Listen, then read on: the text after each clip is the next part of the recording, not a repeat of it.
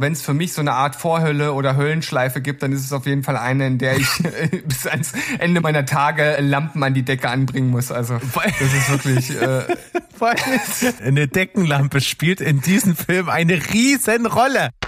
Hallo, hier ist Berg und hier ist Steven. Herzlich willkommen zu Steven Spoilberg.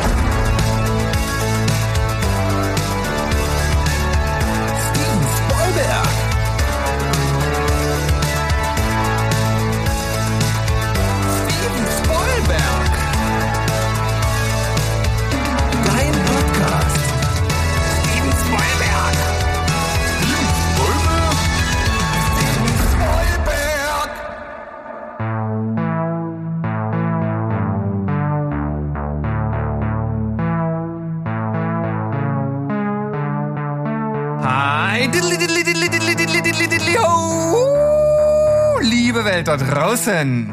Wir sind's wieder, euer liebster Film- und Serien-Podcast aus Leipzig und Umgebung und Deutschland und sowieso aus der Welt sozusagen. Und äh, nicht nur ich, eure liebliche, säuselnde Stimme, die euch äh, die Ohrmuschel liebkost, äh, ist am Start, also der Steven, sondern auch der Berg. Hallo, lieber Berg. Hallo, mein kleines Duracell-Häschen. Wieder richtig Ui, on fire heute. Muss man sagen, du nimmst den Pace aus den Ferien mit. Weißt du? Ich, sowas von, ne? aus den, in Anführungszeichen, Ferien für mich. nee, ja. Es sind ja Schulferien also, offiziell, das passt schon. Ja, ja. So. Das, das ist jetzt hier der, der offizielle Hilferuf und Aufruf. Wenn dort jemand da draußen, wenn da jemand einen Job für mich hat, ne, dann, der ja. kann sich bei mir melden. Ne? E-Mail-Adresse lautet wie? Berg?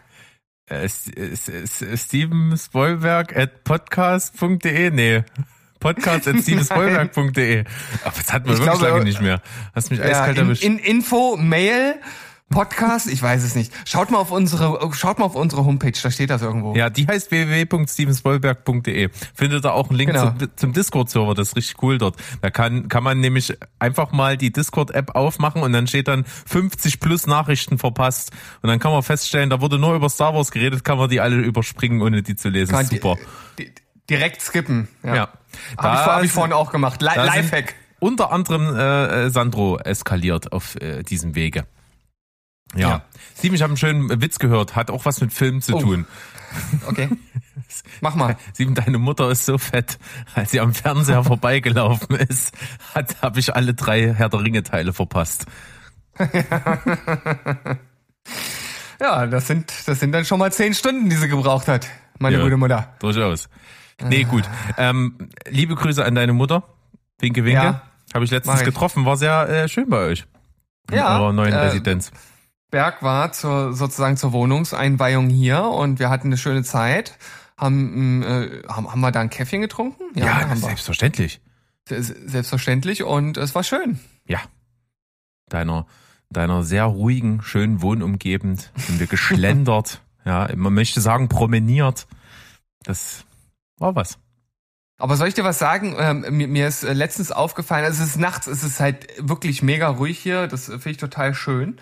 Aber dann so gegen, ich weiß nicht, vier, fünf Uhr oder so, gibt's manchmal so ein, so ein Rauschen, so ein, so ein äh, niederfrequentes, äh, relativ langgezogenes Rauschen und ich frage mich so, hä, die S-Bahn, die klingt anders, die Straßenbahn ist zu weit weg, was könnte das denn sein? Und es sind tatsächlich Flugzeuge. Ach, guck an. Ja, das, also wir sind jetzt nicht in also der direkten. Ja, wir, wir sind nicht, wir sind jetzt keine so richtig krass direkte Einflugschneise, aber man hört schon, äh, wenn die Flugzeuge hier langfliegen und das ist nicht, es ist nicht schlimm. Also man, man hört halt und äh, stört mich jetzt nicht großartig, aber äh, erst, äh, das erste Mal, als ich es gehört habe, dachte ich so, was ist denn das für ein Rauschen? Und meine Frau meinte dann so, ja, das, das sind Flugzeuge. Irre. Irre. Was geht sonst so in deinem Leben ab? Was was guckst du? Was hörst du? Was machst du? Ähm, hören ist ein guter Stichpunkt. Ähm, Stichwort. Zwei Bands aus meiner Jugend, die mich geprägt haben, haben jetzt äh, vor kurzem äh, neue Songs rausgebracht. Äh, und zwar Sum 41 und Blink 182. Ja, Sum 40, stabile Pop-Punk-Truppen. Ja, die, die sind alle auch schon stabil in ihren 40ern. Ja, Anfang 40er auf jeden Fall. Blink vermutlich schon Mitte 40, würde ich sagen. Ähm, und Sum 41 äh, schon äh, vor einer Woche. Landmines, absolut stabiler Retro-Pop-Punk-Song. Macht richtig Spaß, äh, totale Vibes an früher. Wirklich überhaupt nichts Besonderes, aber geht mir auch irgendwie nicht mehr aus dem Kopf. Landmines heißt das gute Ding. Äh, richtig geil und praktisch, also viel frischer kann es nicht sein. Vor knapp über einer Stunde hat Blink 182 Dance With Me rausgebracht. Ähm, vor zwei Wochen ja auch schon One More Time. Das war eher so der, der, der ruhigeren, ruhigeren Fraktion angehörig, der Song. So ein bisschen wie, ähm, na, wie, wie, wie heißt die Ballade vom Self-Title? Fällt mir jetzt gerade äh, selbst nicht ein. Aber so, so in dem Vibe. Und jetzt der neue Song, Dance With Me. Äh, richtig geiles Oldschool Blink-Ding, was nach vorne rausgeht. Macht super viel Spaß. Äh, das Video ist auch ganz lustig. Da sind sie so als, als äh, Ramones-Verschnitt äh, verkleidet. Und äh, auch das Video an sich macht halt, macht halt Spaß. Sie sitzen dann an so einem Tisch und drumherum ist übelst die fette Party und alles geht ab. Also die beiden Songs für all diejenigen, die das damals mitgenommen haben und da vielleicht immer noch ein Herz für haben oder wieder ein Herz für haben, kann ich euch nur wärmstens ans äh, Herz legen. Und vor allem, ähm, als wirklich großer Blink-182-Fan äh, früher äh, freue ich mich natürlich auf das neue Album, was in äh, knapp zwei Wochen erscheint. Äh, und erstmals ja wieder in der Erst- oder Urbesetzung. Äh, das erste Album seit, ich weiß gar nicht, 2009 oder so. In, in Neighborhoods war das damals wieder mit Tom DeLonge. Und zusammengefunden hat die Band wieder, weißt du's? Nee. Weil, weil Mark Hoppes, der Bassist, äh, der hatte Leukämie. Ja, und, das, das habe ich mitgekriegt, okay. Hm. Und dem ging's halt echt nicht gut und äh, ja, darüber sind die irgendwie wieder zusammengekommen und äh, in One More Time, da geht's ja auch äh, genau um diesen Sachverhalt. Das ist halt manchmal erst solche krassen Lebensereignisse braucht, damit man wieder zusammenfindet und das haben die dann halt gleich gleich vertont.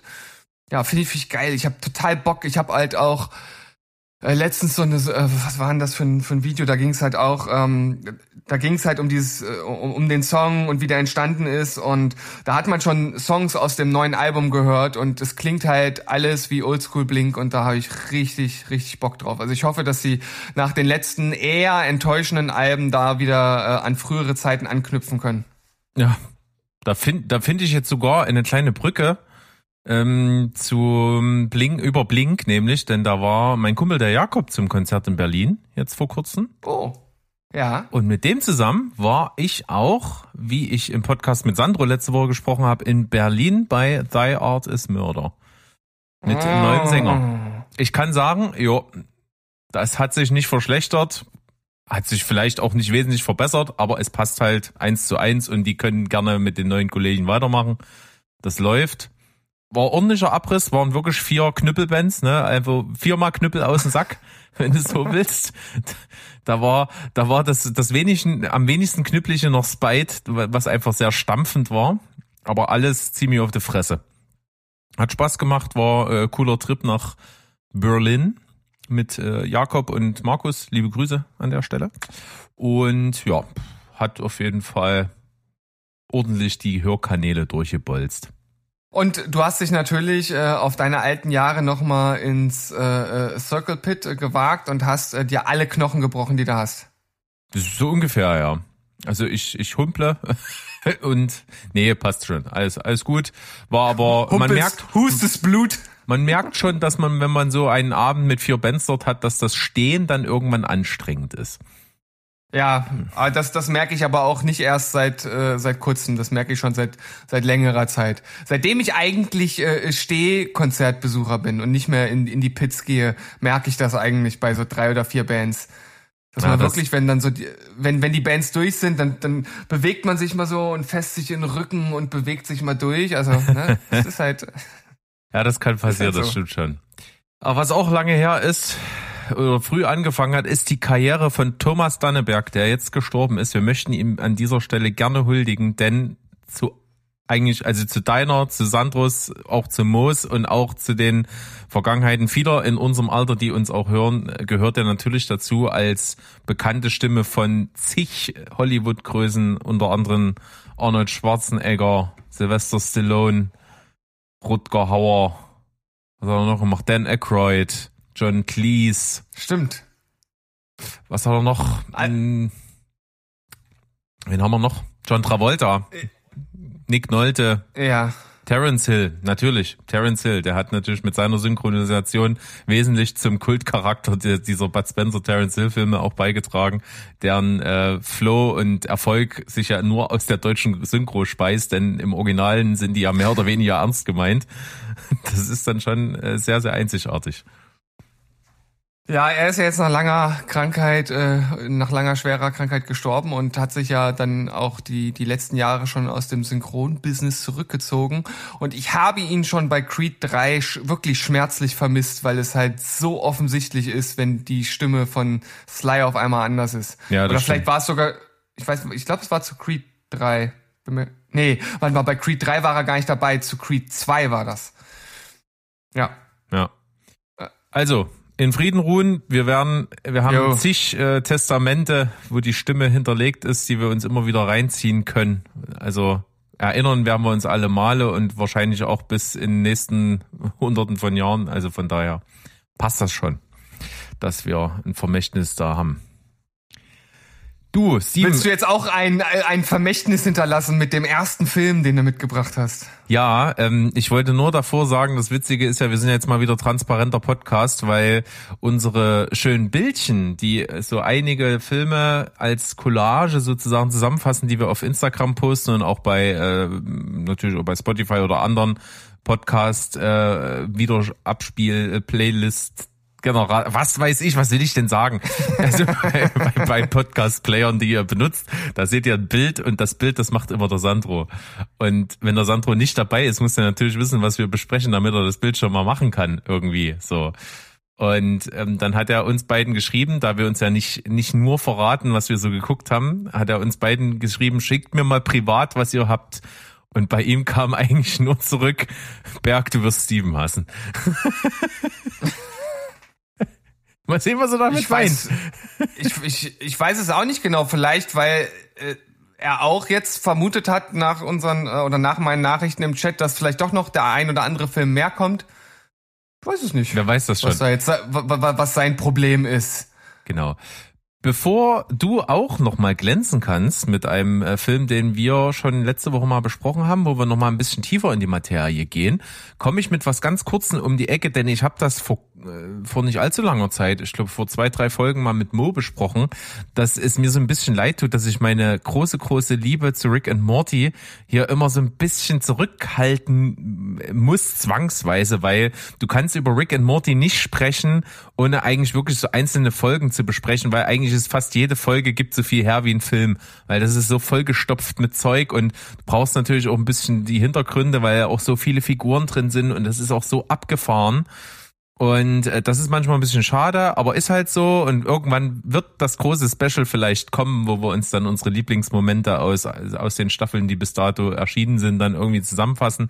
Aber bis es soweit ist, gucke ich immer mal wieder rein. Und ich will jetzt der Vollständigkeit halber einfach nur sagen, dass ich die sechste Staffel Rick and Morty jetzt beendet habe war beim Schauen absolut begeistert. Ich saß teilweise wirklich mit offenem Mund da und dachte mir, Alter, wie kann man nach sechs Staffeln noch so ultra krasse Ideen haben, so übelst frische, kreative Einfälle, Sachen zu verbinden, natürlich popkulturell auch ineinander zu schachteln, wo du sagst, es passt gar nicht.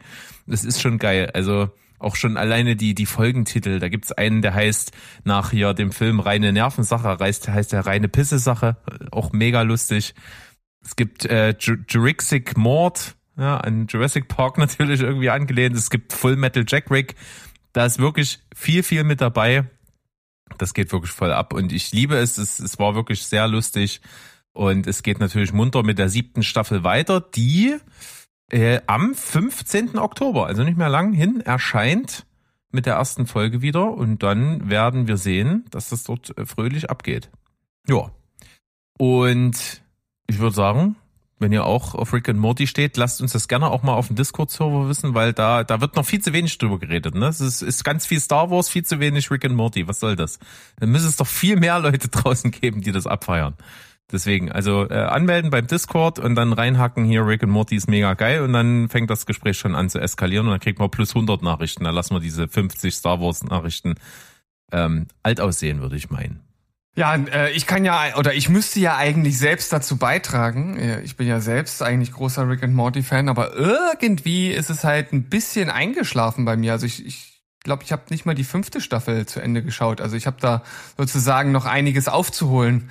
Und es ist äh, unverständlich, weil du, du warst ja derjenige, der sagte, du siehst halt Solar Opposites weiter vorne und ich, ich muss jetzt wirklich mittlerweile wieder sagen, nee, nee, nee, da, da, nee, der Rick and Morty ist noch tausendmal geiler.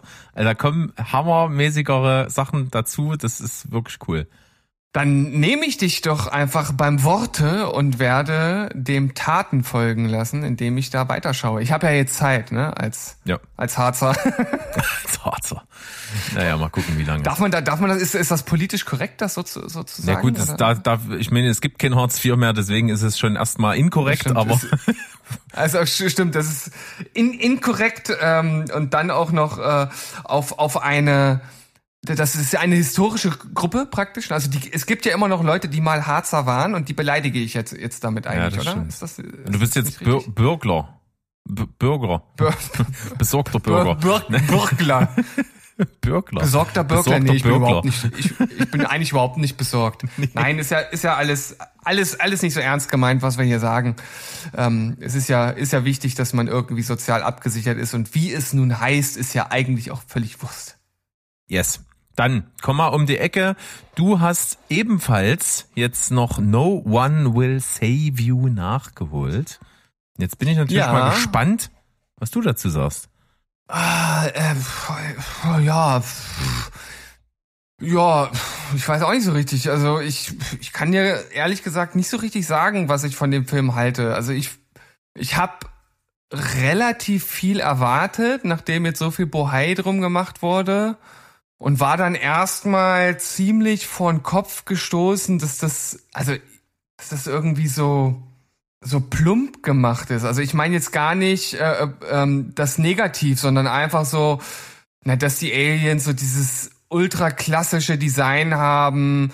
Ich meine, du hast dann irgendwie zwar drei unterschiedliche ähm, und das halt irgendwie das, was passiert, bis auf die letzten paar Minuten eigentlich super klassisch sind und ich mich halt tatsächlich auch so ein bisschen gefragt habe, weil meine Frau irgendwie so nach 40 Minuten meinte, ja, wird in dem Film irgendwann auch mal gesprochen? Das ist irgendwie total langweilig, hat sie gesagt. Ich fand es nicht langweilig, konnte jetzt auch die Kritik so an sich nicht nachvollziehen, dass das jetzt den, hätte den Film jetzt nicht zwingend irgendwie anders oder besser gemacht. Aber ich habe mich trotzdem irgendwann gefragt, warum wird eigentlich in dem Film nicht gesprochen? Weil es gab genug Möglichkeiten, wo gesprochen hätte werden können, ähm, was aber nicht gemacht wurde, wo ich mir so sage, ja gut, dann, dann ist es halt einfach so des, des Stilmittels willen, oder vielleicht hast du ja irgendeine Interpretation dazu, die zu eurer ähm, Auffassung des Films passt, ähm, die das vielleicht erklärt. Aber das fand ich schon ein bisschen seltsam, weil es, ich, ich finde halt die, die Story nicht so wirklich hergegeben hat.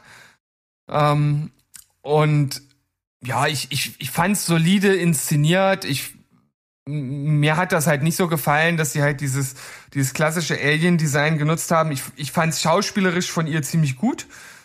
Äh, Caitlin Dever war es, ne? Sie, Senior. Die, die, hat das, die hat das tatsächlich dadurch, dass sie ja nicht sprechen durfte, laut Skript anscheinend, hat sie das ja dann halt über andere Wege lösen müssen und das hat sie wirklich gut gemacht.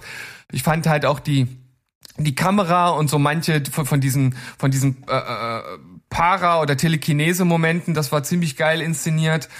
Ähm, aber ich fand dann halt auch hinten raus, vor allem nachdem ich dann äh, mir auch äh, eine Erklärung vom, vom Regisseur so ein bisschen durchgelesen habe, was, äh, was er halt mit dem Ende so ein bisschen, bisschen äh, aussagen wollte, dachte ich dann irgendwie schon so, ja, hm, da fand ich jetzt das, äh, was, was ihr interpretiert habt, könnt, kannst du ja vielleicht auch noch mal äh, kurz zusammenfassen, auf jeden Fall spannender, sagen wir es mal so.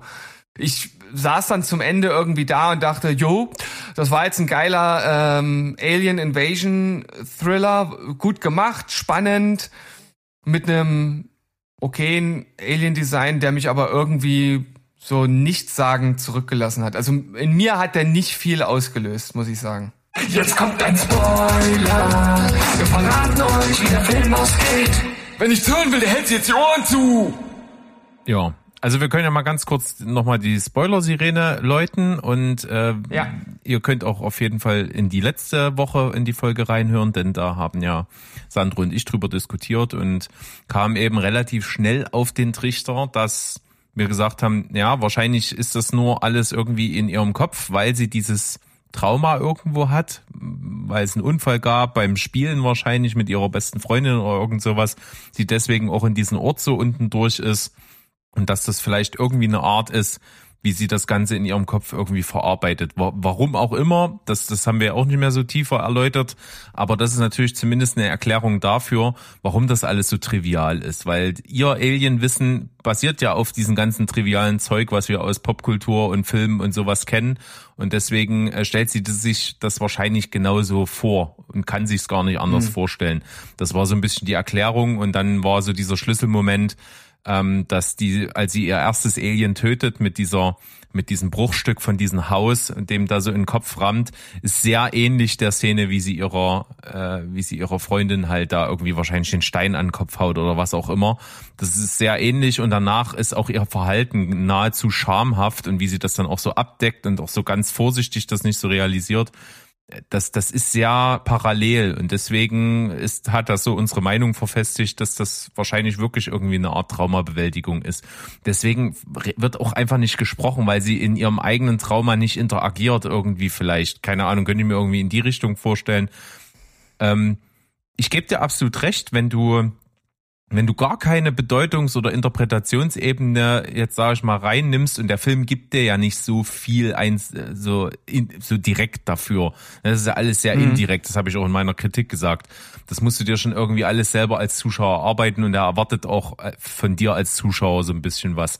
Und wenn du das eben nicht hast und auch das nicht so fühlst beim Gucken und auch nicht auf diesen Trichter kommst, dann siehst du zwar einen ziemlich cool inszenierten Alien-Invasionsfilm, der aber, da gebe ich dir absolut recht, irgendwie im positivsten Sinne sehr plump ist, ne? weil er diese Standardklischees, die man kennt aus Filmen, einfach irgendwie nimmt und die inszeniert und das macht er auch ziemlich gut. Wie gesagt, Effekte sind eigentlich auch ganz geil zum Teil und, und wie es eben gemacht ist.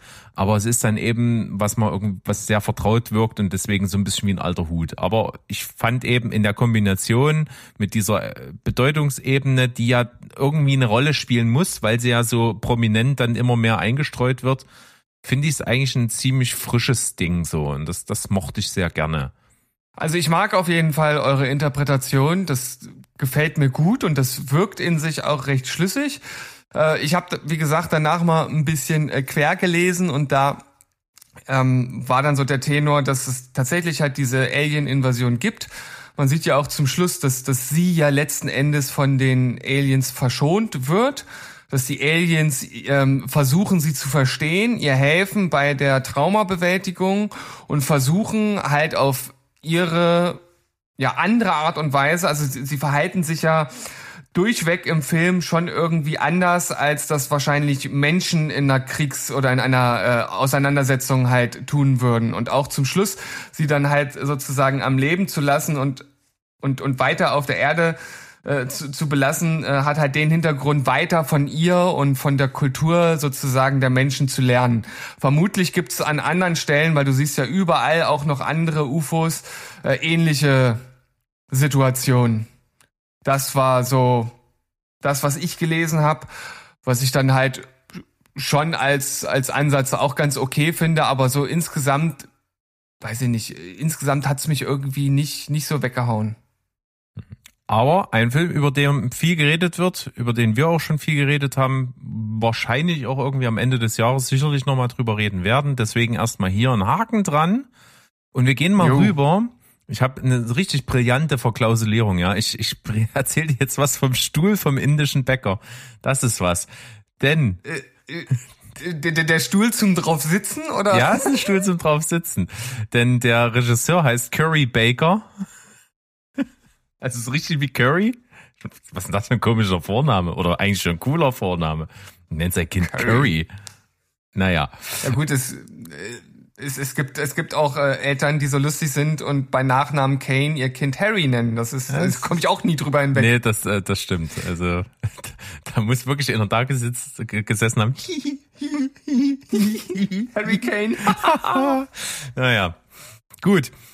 Also, Curry Baker ist ein äh, junger, aufstrebender Filmemacher und der hat einen Kurzfilm gemacht. Den hat er dieses Jahr rausgebracht. Der heißt The Chair und hm. ist ein Horror-Kurzfilm, 24 Minuten lang, wo es um einen, ja, ich sag mal, dämonischen Stuhl geht.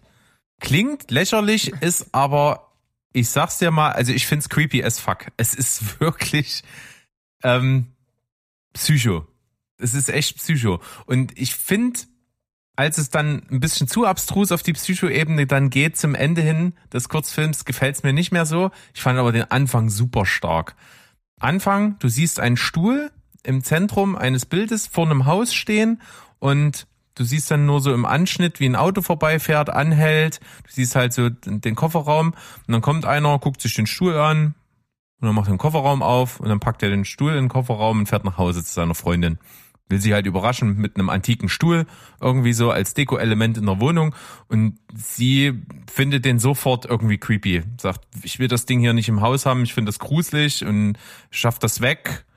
Und als sie sich dann anfangen zu streiten, setzt er sich auf den Stuhl und dann geht das so hin und her, hin und her, hin und her und dann sagt er, naja gut, dann bringe ich ihn halt zurück und Schnitt sitzt er am Straßenrand, wo er den aufgesammelt hat, auf dem Stuhl.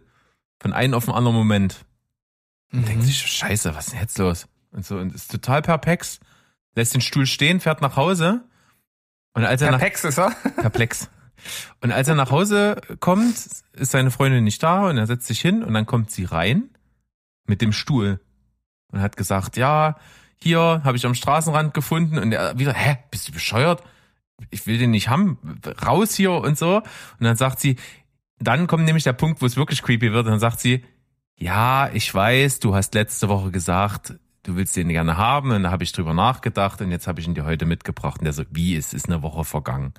Also der ist von mhm. einem Moment aus dem Streit irgendwie in eine Woche in die Zukunft katapultiert und sie bringt dann den Stuhl eine Woche später mit und er begreift das gar nicht, was passiert ist. Und in der Zwischenzeit, in dieser einen Woche, an die er sich nicht erinnern kann, sind einige Dinge passiert.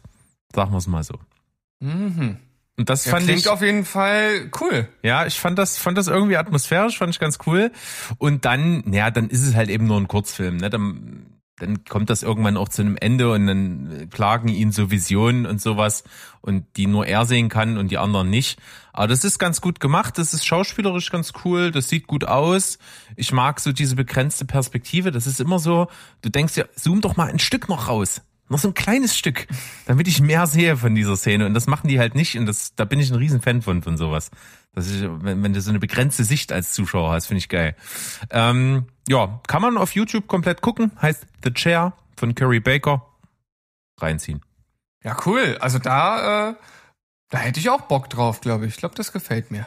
Hat auch, glaube ich, Awards gewonnen. Ja, ich glaube, die, ja. das, das YouTube-Video heißt The Award-Winning Horror Short Movie. Überhaupt gar kein Clickbait-Titel, aber ist okay.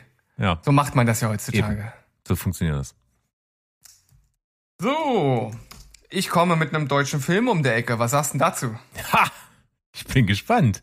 Deutscher Film. Ich, äh, ich, ich war im Kino und hab äh, Sophie, der Tod und ich geschaut. Ah, stimmt. Stimmt, wir unterhielten uns persönlich schon kurz drüber.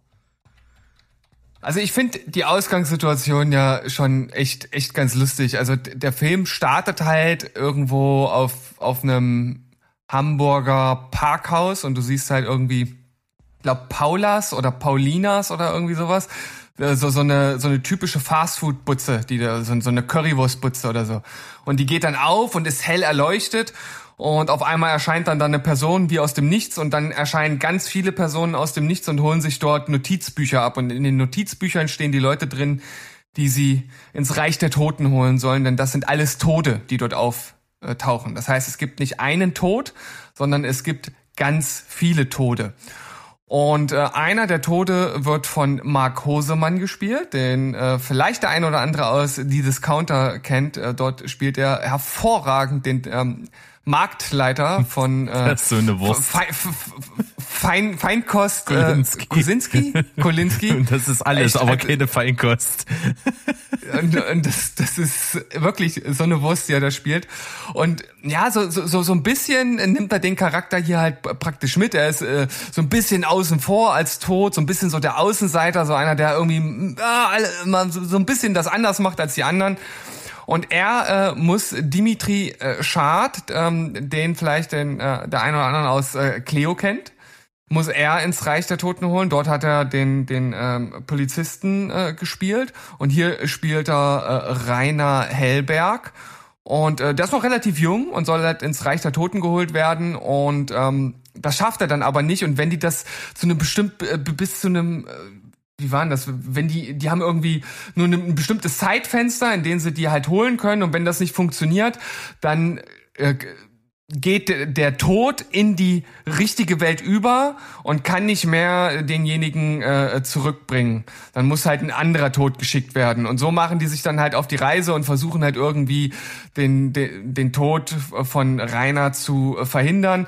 Ähm, kurz äh, bevor sie sich aufmachen, tritt dann halt noch ähm, seine Ex-Freundin auf und die fahren dann zu der Mutter und das ist die Sophia. Und am Ende ist es dann halt ein Quartett, die dann da halt... Ähm, gegen den Tod, der nachgeschickt wird, da sozusagen ins Duell gehen. Und das ist auf jeden Fall sehr deutsch von der Inszenierung.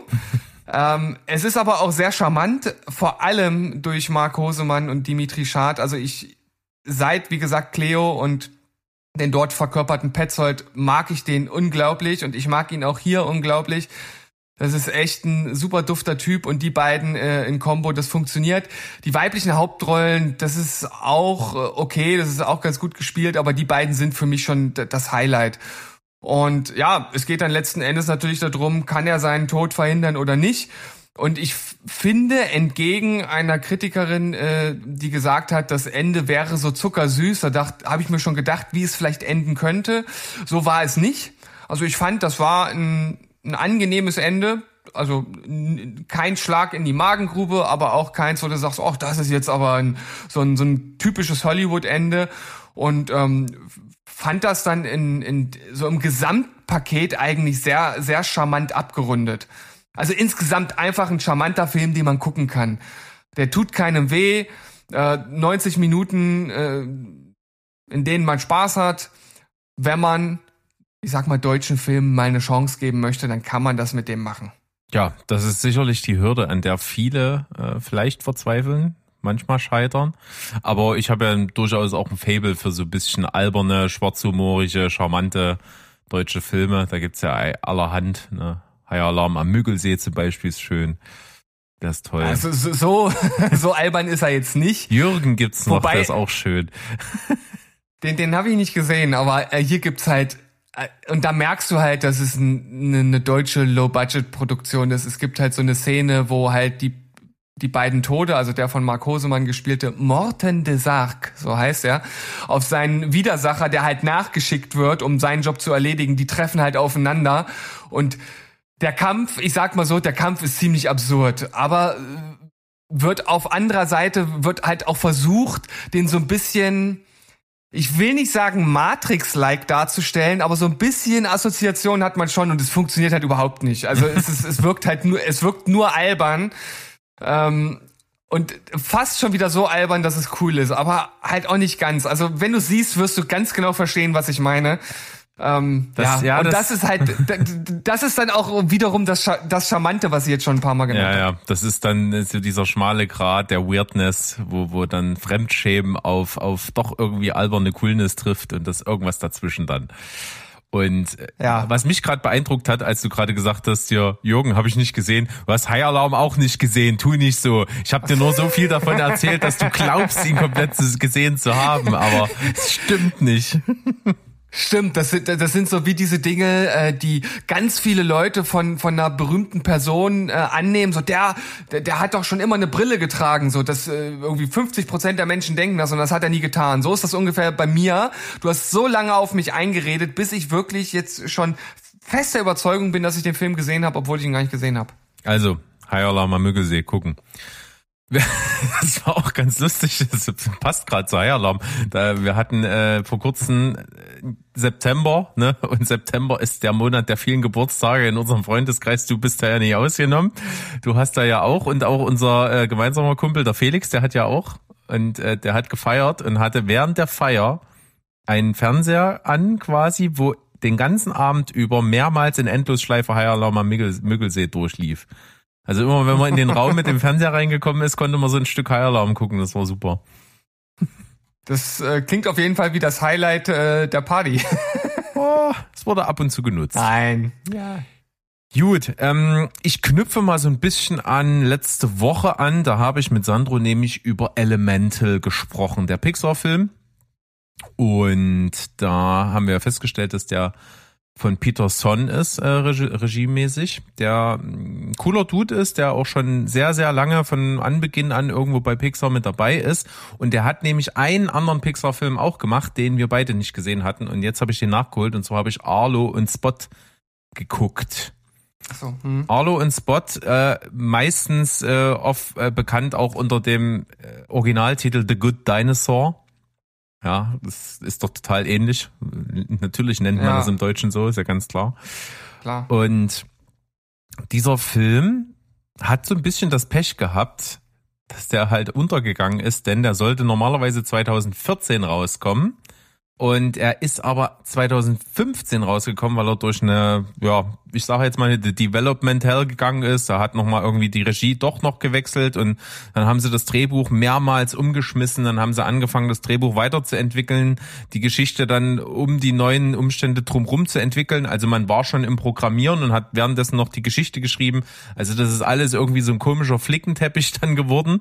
Und ähm, wie gesagt, normalerweise sollte er 2014 kommen, als Pixar noch jedes Jahr, sag ich mal, so einen Film rausgehauen han, äh, hat. 2013 war es die Monster-Uni, 2014 wäre es der gewesen. Und 2015 kam er dann gleichzeitig raus mit Alles steht Kopf. So, dann ist er halt natürlich komplett untergegangen. Ja. Denn Alles steht Kopf ist ein großartiger Film. Arlo und Spot ist. Einer, einer, der, einer der besten Animationsfilme aller Zeiten, würde ich sogar sagen. Der ist, der ist wirklich toll. Das kann man nicht anders sagen. Und jetzt ist es Arlo und Spot. Der ist natürlich Pixar-mäßig, sieht der halt gut aus. Das kann man schon machen, auch wenn es relativ befremdlich wirkt. Wir sind nämlich, also wie der Name The Good Dinosaur dann schon vermuten lässt, wir sind irgendwo im Reich der Dinosaurier. Dinosaurier, ja, versuch, werden so dargestellt wie, wie Farmer. Also so eine, so eine, so eine, so eine, äh, oh Gott, wie heißen die? Oh, ich bin nicht mehr sattelfest. Ich war so ein riesen Dinosaurier-Fan als Kind. Jetzt weiß ich nicht, wie die alle heißen. Das sind, Apatosaurus. Ja. Sagt mir gar nichts. Apatosaurus. Es ist auch so lang, langer Hals. So, so ein Langhals, mm. sag ich mal. Ähm, das ist so eine Familie und der, die besteht halt aus, aus Vater, Mutter und die kriegen am Anfang des Films halt drei, legen die drei Eier und dann kommen drei Kinder raus und das eine, das ist halt so ein, ja, der typische Schussel, wie man es aus so Filmstereotyp kennt und das ist Arlo und die haben halt eine Farm und bauen dort Mais an und ernten den und packen den in ein Silo, damit sie den Winter überstehen. Also so ganz normale Farmarbeit. Und jeder macht so seinen Teil, jeder kann irgendwie was gut, aber er kann halt nichts. So ist aber natürlich trotzdem liebenswert und Mitglied der Familie und er muss irgendwie seinen Platz finden. Also so eine ganz klassische abgedroschene Story, wie ja, in jedem steckt irgendwie was Gutes und du kannst irgendwie alles schaffen, wenn du es nur willst und so bla bla bla. Es ist schon eine ziemliche Glückskeks-Geschichte so. Und es kommt eben dazu, dass in dem Silo immer der Mais geklaut wird von irgendwelchen Ungeziefer und der Vater sagt, hier, das ist jetzt deine Aufgabe, du musst das Ungeziefer fangen und töten und dann kriegst du deinen Platz hier in der Familie. Und naja, und dann stellt sich halt raus, es ist so ein kleines Höhlenmenschenkind, was das halt immer macht. Und dann verfolgen die das, weil es entwischt, weil er es natürlich nicht töten kann nach dem Fang. Und dann ist er mit seinem Vater unterwegs und in Bergen und dann kommt ein Unwetter und dann wird der Vater von einer Flutwelle weggerissen. So, also das ist, das wirkt auch alles so, als wäre das aus zig anderen Filmen. Das ist so übelst König der Löwen, Ne, in so einem Tal kommt eine, irgendeine Welle oder eben eine, eine Büffelherde und, und ruppt den Vater weg und der ist dann tot. Also das, das irgendwie kennt man das alles. Und als dann ist er ganz weit weg und muss natürlich wieder nach Hause zurück. Und als er dann halt so durch die Lande zu seiner Familie wieder zurück will, dann lernt er halt eben dann doch dieses Höhlenmenschen-Kind kennen und die sind dann irgendwie befreundet und helfen sich gegenseitig und erleben halt da Abenteuer auf dem Rückweg nach Hause.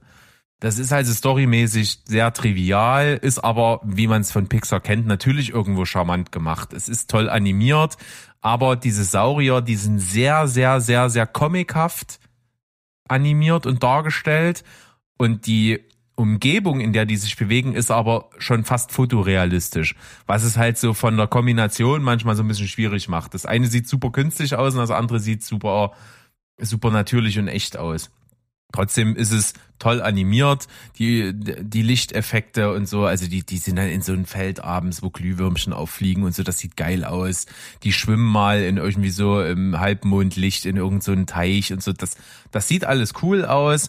Die Dynamik fetzt, der Humor ist auch ganz cool, es gibt coole Charaktere, aber storymäßig ist das nicht pralles. Also kann man mal geguckt mhm. haben, ist aber jetzt kein, absolut kein Must-See von, von Pixar schon gar nicht und von allgemein sowieso nicht.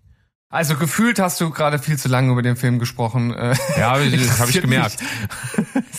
interessiert mich tatsächlich absolut überhaupt gar nicht. Vor allem, weil es ja auch so eine Schwemme an Animationsfilmen mittlerweile gibt. Und wenn äh, ich das jetzt so ein, einordne, dann gibt es da wahrscheinlich gefühlt tausend andere, die ich vorher gucken würde.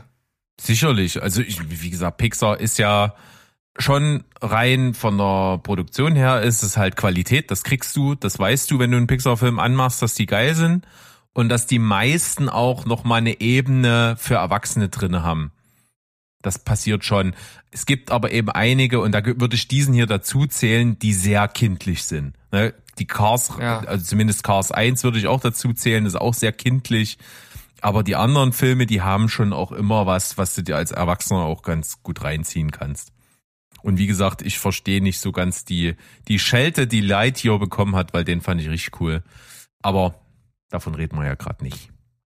Nee, das ist auch so ein Film, ich weiß nicht. Äh, ich finde, wir reden zwar nicht gerade über Buzz Lightyear, aber weil du es gerade erwähnst, ich finde, das ist so ein Charakter von, also ich weiß nicht, wie man auf die Idee kommt, für den einen eigenen Film zu machen. Das, das, das, passt so gut, weil die Story auch geil ist. Die, die hat Elemente von Alien und von von, von Interstellar und weiß ich nicht was. Also es ist so eine geile Geschichte, die erzählt wird um den. Ja, okay, das, das kann ich mir vorstellen, aber ich finde, ich, ich fand den als, als Charakter und als Typen fand ich den schon immer kacke.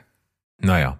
Also der hat mich nie, der hat mich nie geflasht oder gekickt weder vom Design noch als, wie gesagt, als Typ. Deswegen war ich halt auch sehr überrascht, dass nach so langer Zeit dann auf einmal da so ein, so ein, so ein eigener Film kommt. Es ist so irgendwie, manchmal verpasst man auch einfach den, den perfekten Zeitpunkt für, für so einen Film. Das ist so, das ist so wie, wie, wie, äh, How, um, How I Met Your Father.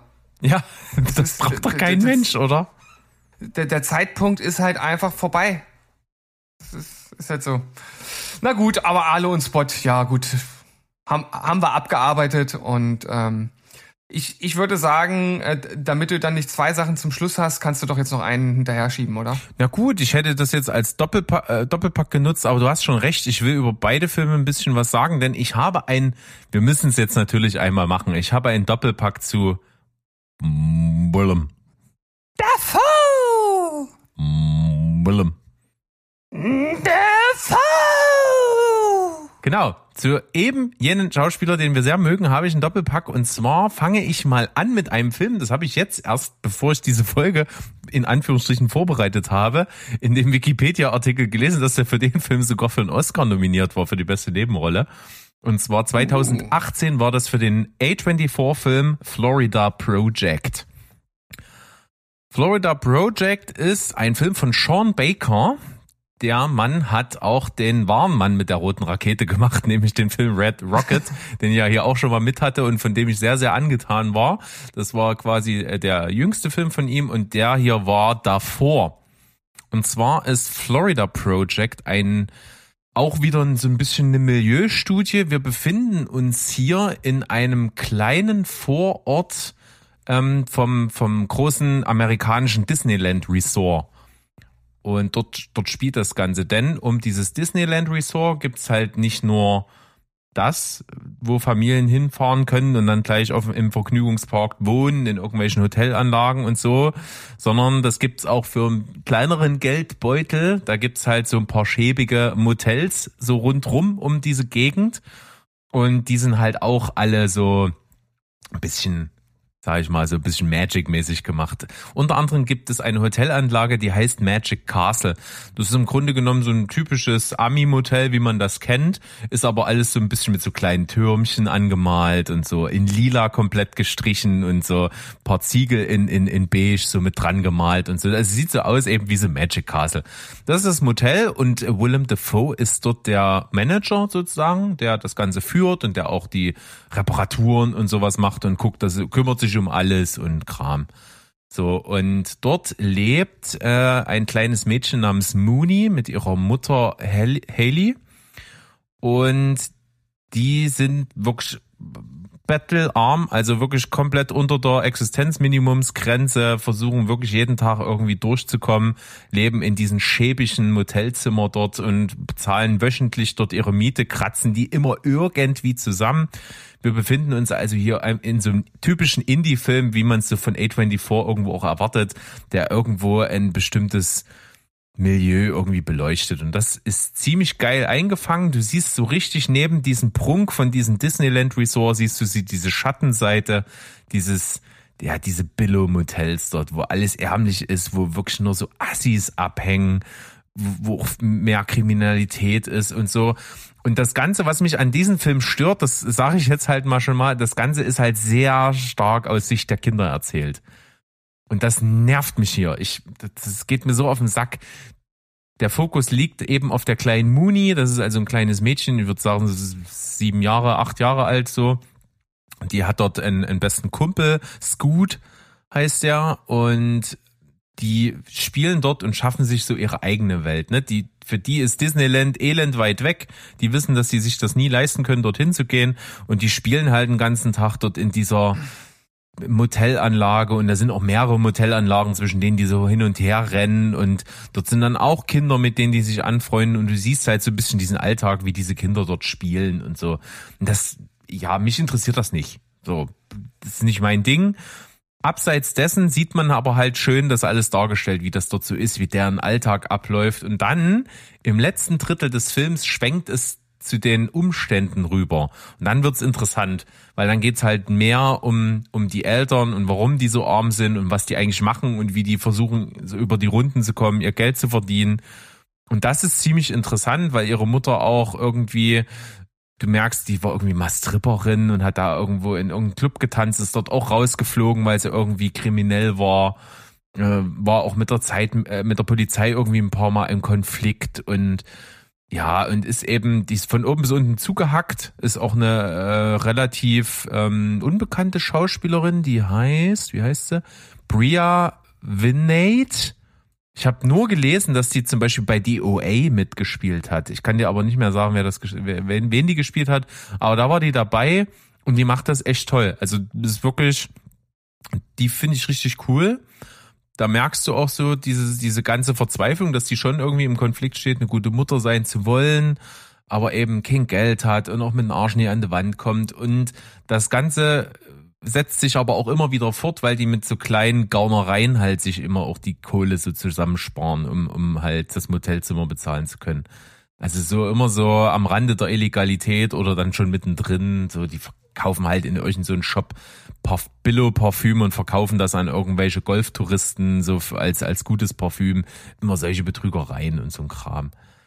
Also ich fand den geil gedreht. Der sieht cool aus. Ich mag das Setting total, weil du siehst eben diesen Kontrast so schön und du guckst gefühlt sehr authentisch in diese Armut rein neben diesen Prunkpalast von Disney dort. Und das finde ich irgendwie cool. Das mochte ich sehr gerne. Ich mochte eben nur nicht so die Perspektive, die über mindestens die Hälfte des Films sehr auf diesen Kindern liegt.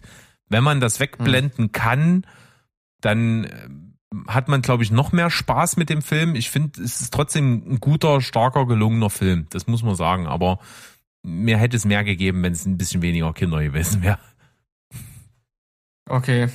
Ja, das war auch, also heute hast du, hast du nicht viele Filme dabei, die mich packen, muss ich ehrlich gesagt zugeben.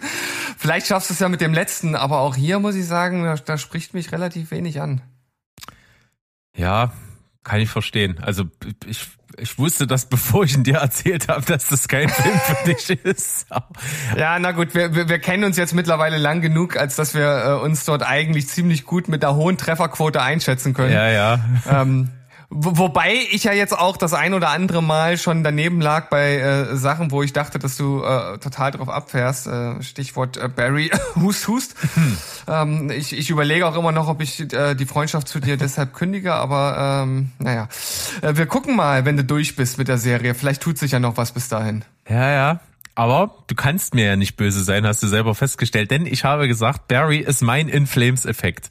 Und das ist ja ein ja. psychologisches Phänomen, was renommierte äh, internationale Psychologen weltweit benutzen, um Sachen zu erklären.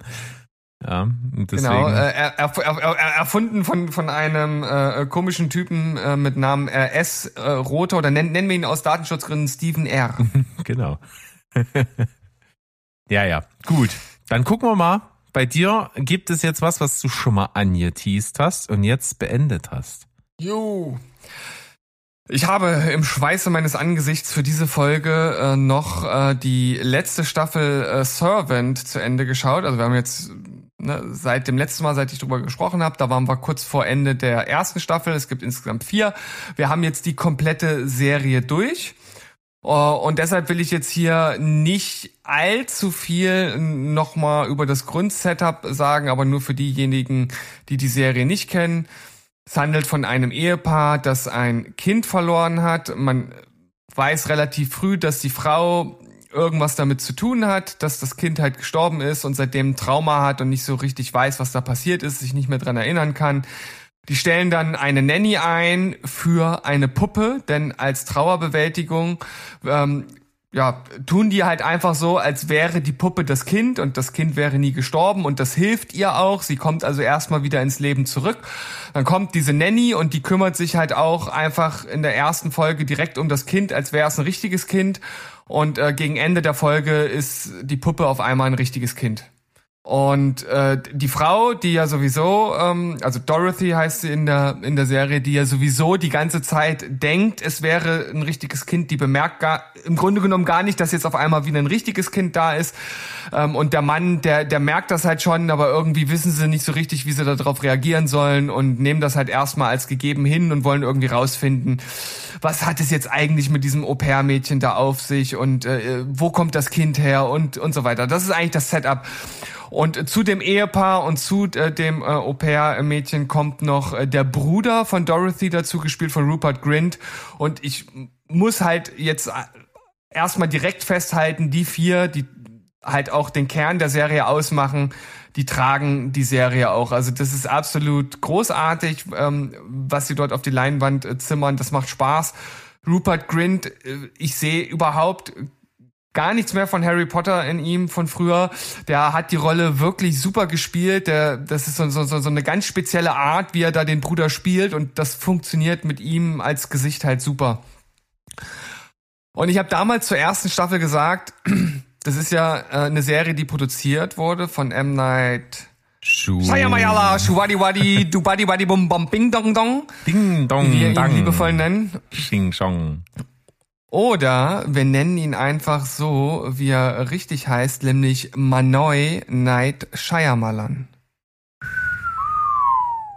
Das Nicht schlecht, war ne? ein neuer der sämtlichen Namen. Ja, und, und vor allem, das ist lustig, ne? Das wird dann äh, überall, wo man dann nach ihm sucht, wird das halt als alternativer Name geführt, obwohl es ja sein richtiger Name ist. Und nur M. Night Shyamalan ist ja dann sozusagen der, der, der Künstlername dieser Abkürzung. Naja, egal. Äh, was ich sagen will, äh, und das habe ich auch schon in der letzten Review gesagt, und das zieht sich auch durch äh, die komplette Serie, die Inszenierung ist halt M. Night Shyamalan. Das sind ruhige Kamerafahrten. Ähm, du hast nicht einmal irgendeine Shaky Cam oder so. Das ist alles wie auf Schienen geführt. Oft erinnert das sehr an Wes Anderson, so sehr symmetrisch alles. Ähm, nur halt düsterer und mit, mit dunklen Farbtönen am Ende.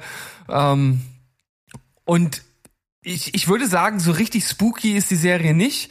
Sie hat halt immer was Mysteriöses und ich habe dir ja auch schon gesagt, man kann nicht so wirklich ausmachen, das, was dort passiert, ist das übernatürlich oder nicht. Und was halt geil ist, gerade in der letzten Staffel, die wird auch gemeinhin von den Kritikern auch als beste angesehen. Es wird nicht klar, was dort wirklich passiert ist, so richtig. Also es gibt jetzt keinen Shyamalanschen Twist, wie man ihn aus The Sixth Sense oder anderen Filmen kennt. Das gibt es nicht, aber man wird auf jeden Fall im Dunkeln so ein bisschen gelassen, ist das übernatürlich oder nicht. Und das finde ich schon mal ziemlich geil, dass sie das halt irgendwie durchgezogen bekommen haben. Es gibt auch später raus äh, Folgen, die halt richtig geil sind, weil sie halt äh, im Stile einer Salonszene fast halt Dinge erklären, die früher passiert sind, nur um es dann später raus halt wieder ein bisschen zu relativieren, indem man einen dann doch dran zweifeln lässt. Ist jetzt das, was gerade gesagt wurde, ist das jetzt tatsächlich so geschehen? Oder halt doch nicht. Und, und das macht die Serie wirklich richtig, richtig gut und das macht halt auch Spaß. Das Ende der Serie, das ist, da bin ich mir echt noch nicht so ganz sicher, ob ich das jetzt gut finde oder nicht. Äh, vor allem das, äh, die, die aller, aller, allerletzte Szene, wo ich mir so denke, das ist ein stranges Ende für eine Serie, weil sie irgendwie so eine Art Hintertür für ein Sequel oder ein Spin-off zulässt, das es eigentlich nicht mehr braucht. Und da hätte ich mir halt einfach gewünscht, dass es da wirklich einen richtigen Abschluss gibt, wo man sagt, zack, Punkt, Schluss aus und jetzt kann man noch mal ein bisschen interpretieren, wenn man möchte. Um, ähm, und dann ist aber auch gut. Und das ähm, hätte es vielleicht nicht gebraucht.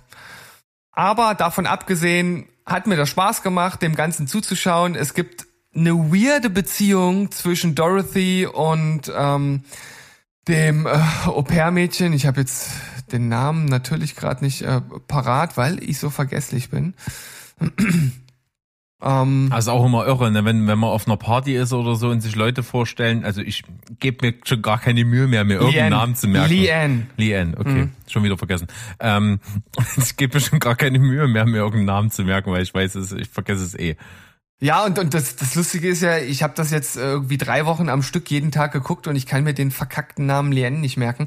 Äh, ist schon ein bisschen strange. Vielleicht sollte ich mich mal untersuchen lassen. Vielleicht habe ich schon so eine Vorstufe zu Alzheimer. Ich hoffe nicht. Ähm, auf jeden Fall äh, die Beziehung zwischen Dorothy und Leanne, aber auch von Leanne zu Sean, das ist der Mann, äh, und Julian, das ist der von Rupert Grint gespielte Bruder von Dorothy. Das ist super weird. Also diese du denkst ja an ganz vielen Ecken und Enden eigentlich, hier hätte man das Ganze schon in irgendeiner Art und Weise beenden müssen. Also das ist so eine ganz verquerte Art von na Stockholm-Syndrom nicht, aber irgendwie sind sie schon eine Art Gefangener von von von, von Liane auf so eine ganz perfide Art und Weise, aber irgendwie auch nicht. Und manchmal denkt man sich so, oh hier, yeah, da hätte, da hätte doch ein normaler schon längst einen Schlussstrich gezogen. Und der wird halt nie gezogen und dann denkt sich dann irgendwie so, warum eigentlich nicht? Und äh, das ist ein bisschen weird und das muss man annehmen. Und ich glaube, das ist auch das, was Mo schon über die erste Staffel gesagt hat. Das ist alles so weird. Warum nehmen die jetzt einfach für gegeben, dass dort auf einmal das echte Kind liegt? So, das ist halt alles schon ein bisschen weird aber halt auf diese M. Night Shyamalansche Art weird. Und das kann man annehmen oder man kann es halt blöd finden. Ja. Und ich glaube, das ist daran äh, muss man festmachen, ob man die Serie gut findet oder nicht. So, es, jetzt aber. Es ist halt total offensichtlich, aber manchmal muss man das auch mal aussprechen. Das hat mir so die Augen geöffnet, als ich das mal ausgesprochen gehört habe. Das ist natürlich in Filmen und Serien gleichermaßen, egal welchen Genres, ist das ja gewollt. Man macht das ja mit Absicht, Menschen handeln zu lassen, wo jeder Zuschauer denkt, das würde ich nie so machen. Und wir regen uns manchmal ja. drüber auf und sagen, dass das geht doch nicht und das ist doch total unrealistisch. Das ist aber mit Absicht, dass du dich das so dass du dich das so reinversetzt und dass du, dass sich das mit deiner eigenen Vorstellung so reibt und durch diese Reibung entsteht auch Interesse und entsteht auch dieses, dieses Commitment, was du reinbringst. Das wird genau dadurch mhm. erzeugt. Genau durch diese Feinheiten, wo du immer vor dem Fernseher sitzt und sagst, ey Junge, das würde ich da nie machen. Und ja. das ist eigentlich das, was es am, am Laufen hält. Und wenn du den Grad gut machst und trotzdem immer weiter Interesse schürst und nicht irgendwann zu dem Punkt kommst, wo der Zuschauer abstumpft und sagt, ist doch alles Schwachsinn, dann hast du es geschafft. Da hast du genau die richtige Dosis. Ja, und um das Ganze jetzt hier auf jeden Fall nochmal zum Abschluss zu bringen, es ist auf jeden Fall eine Serie, bei der geht es um Trauerbewältigung, es geht um äh, psychische Störung, definitiv, es geht um äh, um um Glaube, es geht halt auch um um Religion, um ähm, fatalistischen äh, Glauben, ja, einem halt einfach hinterher zu rennen und das verwebt die Serie schon echt echt ganz ganz gut. Und Nell Tiger Free, die heißt wirklich so, ja, das ist diejenige, die äh, Leanne spielt. Am Anfang dachte ich noch so, das ist irgendwie auch strange gespielt von ihr, aber sie zieht einen echt immer mehr in ihren Bann und irgendwie auf so eine ganz komische Art und Weise macht sie einen echt schon irgendwie Angst und ist aber auch gleichzeitig irgendwie anziehend. Also nicht auf eine sexuelle Art und Weise, sondern die hat halt irgendwas, was einem auch dann sozusagen glauben lässt, warum die anderen dann immer wieder so an ihr hängen bleiben. Und das ist ja dann wieder was, was für die Serie spricht. Ja, also generell ist es gut, wenn Serien starke Figuren haben. Das müssen nicht immer super ja. viele sein, aber du musst, du brauchst so Ankerpunkte und wo, wo du diese Beziehungen untereinander halt interessant findest. Und das finde ich, finde ich auch gut, wenn das Serien machen und wenn die das auch wirklich hinkriegen. Also für mich auf jeden Fall für M. Night Shyamalan Fans und die seine Inszenierung mögen ein Yay. Cool. Mal sehen, ob wir das irgendwann mal gucken. Apple Plus. Apple Plus. alle Staffeln. Sagen's. Steven, pass auf, mir ist gerade was ja. aufgefallen. Ich habe hab ja noch einen Film gesehen, den ich heute auf jeden Fall nicht bespreche, weil ja. mein Blutdruck ist mir was wert. Ganz ehrlich. Okay. Ich habe keinen Bock, über Cocaine Bear zu sprechen. Das ist ja die letzte Schweinescheiße, die auf, die läuft. Also, das ist ja wirklich so ein Rotz. Ende. Ich okay. höre jetzt auf, sonst rede ich mich in Rage. Mach mal am Ende des Jahres bei den größten Gurken des Jahres. Da komme ich aber sowas von nochmal mit diesem Bär um die Ecke. Also ist das eine Scheiße. Naja, so, ist aber eine schöne Überleitung jetzt zu meinem letzten Film, denn du erinnerst dich, wir haben zu vier zusammengesessen am Anfang des Jahres und haben unsere Most Wanted des Jahres 2023 besprochen. War bei dir Cocaine ja. Bear dabei? Ja. Habe ich abgehakt. Bei dir ja. war unter anderem dritte Staffel Ted Lasso. Haben wir alle abgehakt. Ja. Bei dir ja. war vierter Platz Barbie. Haben wir alle abgehakt. Ja, haben wir abgehakt. The Whale haben einige von uns abgehakt, du noch nicht. Steht aber auf deiner nee. Liste. Ja. Und der fünfte, der auf deiner Liste jetzt noch fehlt. Kann ich mich nicht mehr dran erinnern, weil ich so ein absolut großartiges Gedächtnis habe. Und wenn du es jetzt noch verbindest mit, ich habe einen Doppelpack von Willem. Ah, ähm, da wo er eingesperrt ist. Si, Senor. Wie, wie heißt der nochmal? Inside. Inside. Ah. Den habe ich dir mitgebracht. Ich habe mir den angeguckt und ich sage mal so, der wird auf der besten Liste meines Jahres landen, denn es ist ein Film für mich. Mm. Ich bin mir jetzt nicht so ganz sicher, wie du den finden würdest. Der ist mhm, sehr okay. artsy, sehr symbolisch, sehr interpretatorisch, aber er hat halt einfach Willem Dafoe. Und das mhm. quasi im Zentrum dieses Films. Und das ist wirklich, wirklich geil. Also einer der geilsten Leistungen, die ich von ihm gesehen habe. Der, der ist fantastisch. Worum geht's? Inside er ist ein Kunstdieb. Er steigt in irgendeiner, ich glaube nicht, nicht mal näher benannten Großstadt in ein Penthouse ein, hat auf dem Walkie-Talkie noch so seinen Komplizen, der ihn quasi IT-technisch so berät und so sich ins Sicherheitssystem einloggt, in ihnen Zugang verschafft und er ist dann da drin. Das ist irgendein Apartment von einem sehr, sehr reichen ähm, Oligarchen, sage ich jetzt mal, der auf Geschäftsreise ist für die nächsten Monate, also wo, wo jeder weiß, das Ding ist leer, und der ist Kunstsammler und der hat ganz, ganz, ganz viel Kunst bei sich im Apartment. Und das ist ein ziemliches krasses Luxus-Penthouse. Und als er dann da drin ist, konzentrieren die sich halt auf so drei Bilder, die er klauen soll, sind halt relativ handliche, ne, so, die, die er irgendwie einpacken kann, die er mitnehmen kann. Und zwei findet er sofort, die sind da, wo sie sein sollen. Das dritte findet er nicht und rennt los. Und wir wissen, also die Alarmanlage deaktiviert, er hat nur sieben Minuten Zeit. Und naja, die Zeit drückt und so, und dann sagt er, na gut, dann nehme ich eben nur die zwei Bilder, dann verzichten wir auf die drei Millionen von dem dritten Bild so. Und als er dann zum Vordereingang raus will und den Sicherheitscode eingibt, um die Fronttür zu öffnen, stürzt das System ab und dieses Apartment verriegelt komplett. Und dann ist er da drin gefangen. Und ich, ich, ich sag's jetzt mal aus dem, aus dem Klappentext des Films, ne, aus, aus Stunden werden Tage, aus Tagen werden Wochen, aus Wochen werden Monate. Der ist also wirklich, wirklich lange da drin. Und jetzt kommen wir genau zu dem Punkt. Du musst das natürlich annehmen, dass der dort unbemerkt mhm. alleine da drin ist über die ganz lange Zeit. Weil es ist auch nicht so ganz logisch, das eine funktioniert, das andere nicht. Also Wasserhähne gehen zum Beispiel nicht. Also es ist kein Wasser mehr in der Wohnung. Aber mhm. dort ist zum Beispiel im Foyer sind Pflanzen und die Pflanzen werden nach einer Zeitschaltuhr gegossen. Da sind also kleine Schläuche drin verlegt und die gehen noch zum Beispiel. Das ist zum Beispiel die Quelle, die er dann findet, wo er Trinkwasser herkriegt. Ähm, es geht hauptsächlich kein Strom, aber es geht zum Beispiel der Fernseher. Und der Fernseher, da kann er aber kein Fernsehen gucken, sondern er kann nur die Überwachungskameras sehen vom, vom Haus von diesem Wolkenkratzer. Er sieht also die Rezeption, den Fahrstuhl, er sieht ein Treppenhaus, sowas und, und das ist so sein Entertainment, sein einziges Fenster nach draußen, außer das Fenster, womit, in er, wo, wo, womit er in die Stadt blicken kann. Und Tja, was machst du denn dann so, wenn du da so eingesperrt bist in so einer opulenten Bude? Irgendwie nichts richtig zu essen, nichts zu trinken, haufenweise scheiß teure Kunst.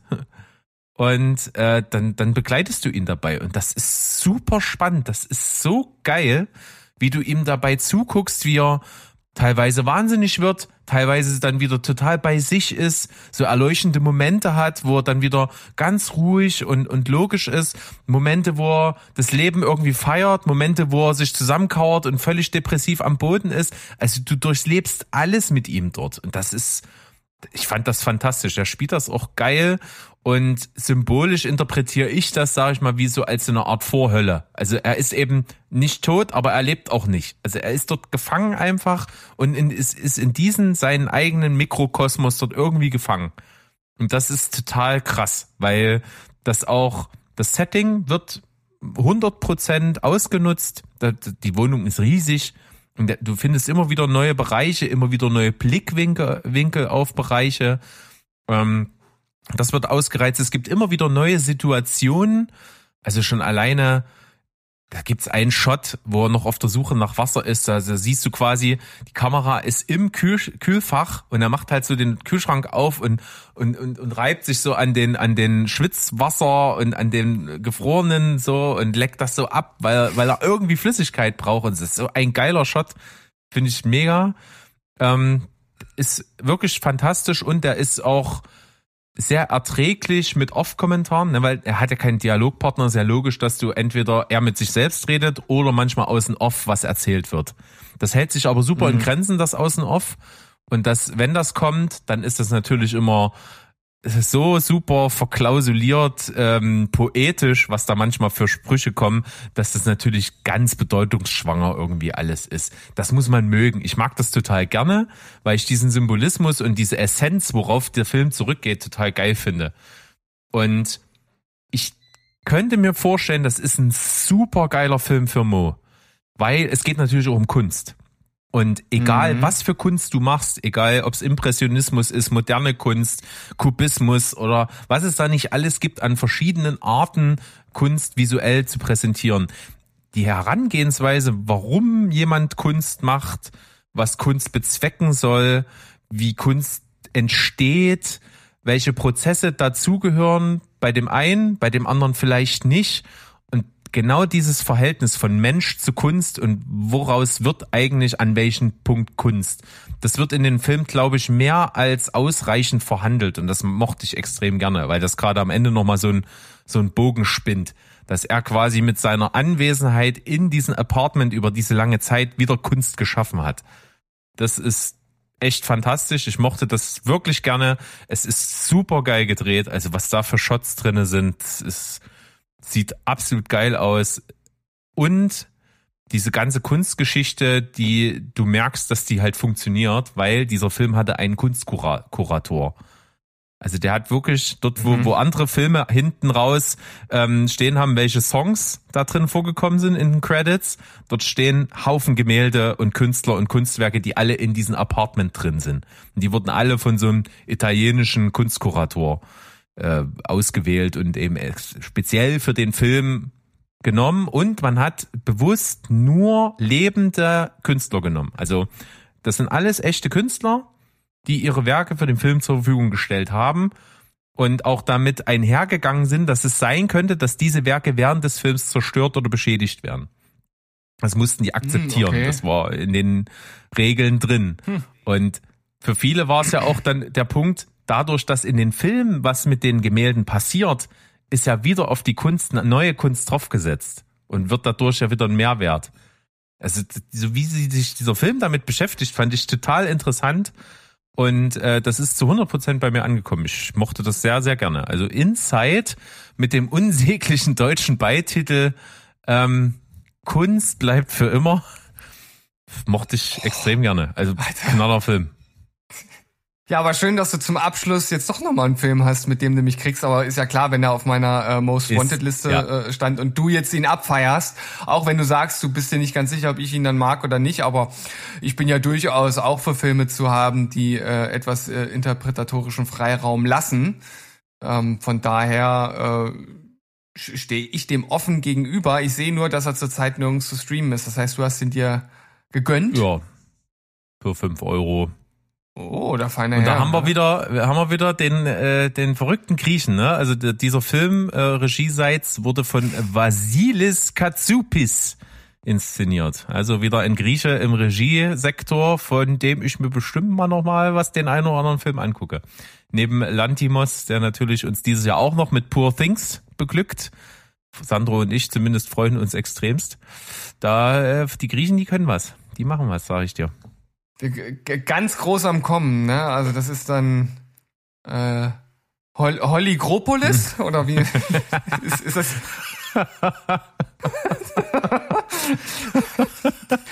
Ich hatte bis gerade eben Angst, dass wir keinen Folgentitel haben, aber okay.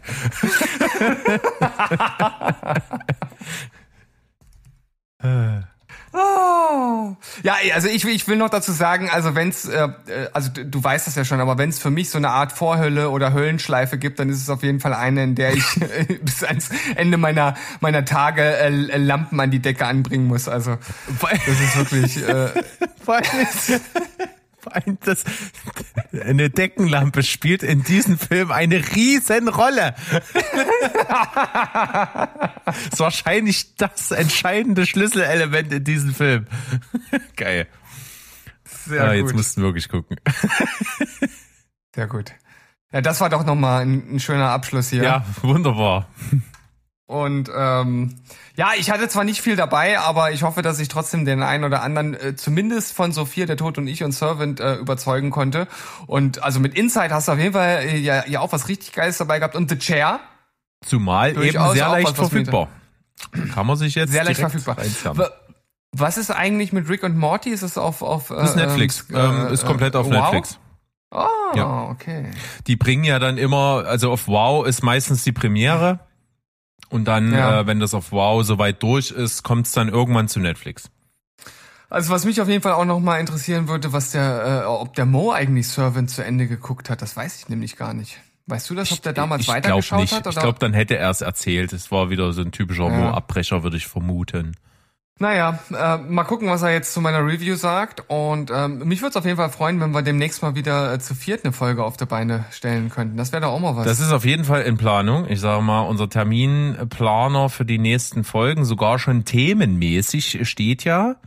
Nächste Woche bin ich auf jeden Fall erstmal im Urlaub. Da treibe ich mich in den Alpen herum.